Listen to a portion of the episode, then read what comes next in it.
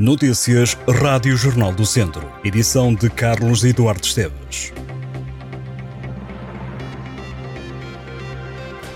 É a partir desta segunda-feira que o trânsito no IP3 em Santa Combadão sofre um novo condicionamento. A Infraestruturas de Portugal informou que o constrangimento vai ocorrer até à próxima sexta-feira por causa dos trabalhos de demolição e substituição do viaduto ferroviário da linha da Beira Alta sobre a estrada Viseu-Coimbra. O trânsito será desviado à passagem pelo local dos trabalhos para o IC12 e para a estrada regional 230. O condicionamento será feito entre os quilómetros 82 e 101 do IP3. As obras vão substituir o viaduto ferroviário, que existe por uma nova estrutura, com a dimensão adequada, de modo a permitir a duplicação e requalificação do IP3 entre os nós da Lagoa Azul e de ligação a Viseu. Entretanto, o Ministro das Infraestruturas, João Galamba, anunciou que a linha da Beira Alta vai voltar a receber o comboio ainda este ano, a 12 de novembro, depois de visitar as obras de modernização do troço ferroviário entre Mangualde e Celurico da Beira. O Instituto Politécnico de Viseu vai contar com o primeiro curso de doutoramento. O presidente José Costa anunciou que a instituição de ensino superior está a preparar o curso em parceria com os Politécnicos de Coimbra e Castelo Branco. O novo doutoramento na área da agricultura deverá avançar o mais tardar em outubro deste ano. O presidente do IPV adiantou ainda que o projeto das novas instalações da Escola Superior Agrária está praticamente concluído. Acreditando que as obras poderão arrancar ainda este ano, o responsável diz que o concurso para adjudicar a empreitada deverá ser lançado em breve. José Costa anunciou também que o Instituto Politécnico está disponível para que, através do consórcio europeu Eunice, faça-se uma ligação aos centros de investigação para ajudar a alavancar o desenvolvimento do setor agrícola e combater os efeitos das alterações climáticas. No desporto, o Tondela joga esta segunda-feira, ao final da tarde, contra o Futebol Clube do Porto B. O encontro começa às 6 da tarde e diz respeito à jornada 33 da Segunda Liga. Será o último realizado no estádio João Cardoso esta temporada. Também por isso a equipa quer terminar a época com um bom resultado em casa. Quem o assegura é o guarda-redes da equipa Philip Thier.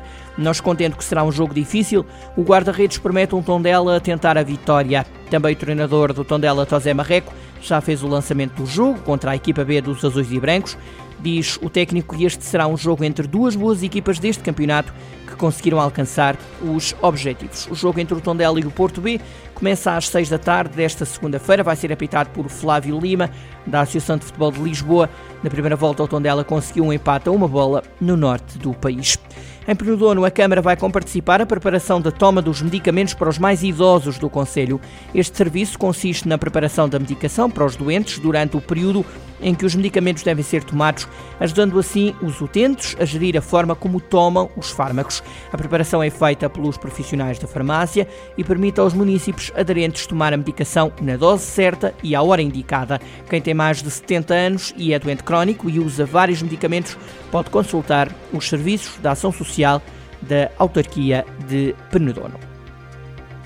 A Câmara de Tondela candidatou a Festa das Cruzes a Património Imaterial. Esta é uma das maiores e mais antigas manifestações religiosas do Conselho de Tondela. A festa acontece uma vez por ano no Guardão. A Presidente da Câmara de Tondela, Carla Antunes Borges, assinalou que é obrigação do município cuidar e preservar a Festa das Cruzes e, por isso, é o objetivo da autarquia que esta seja uma festa de todos a nível nacional.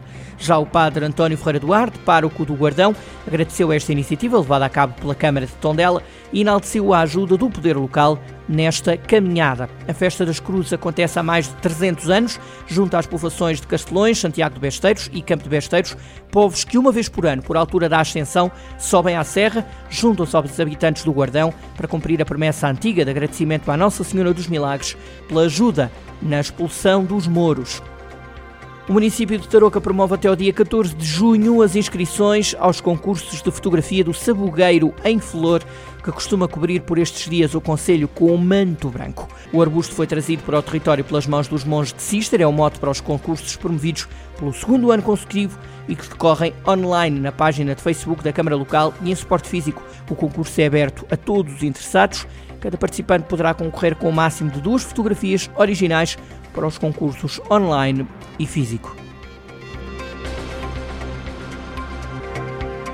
Estas e outras notícias em jornaldocentro.pt.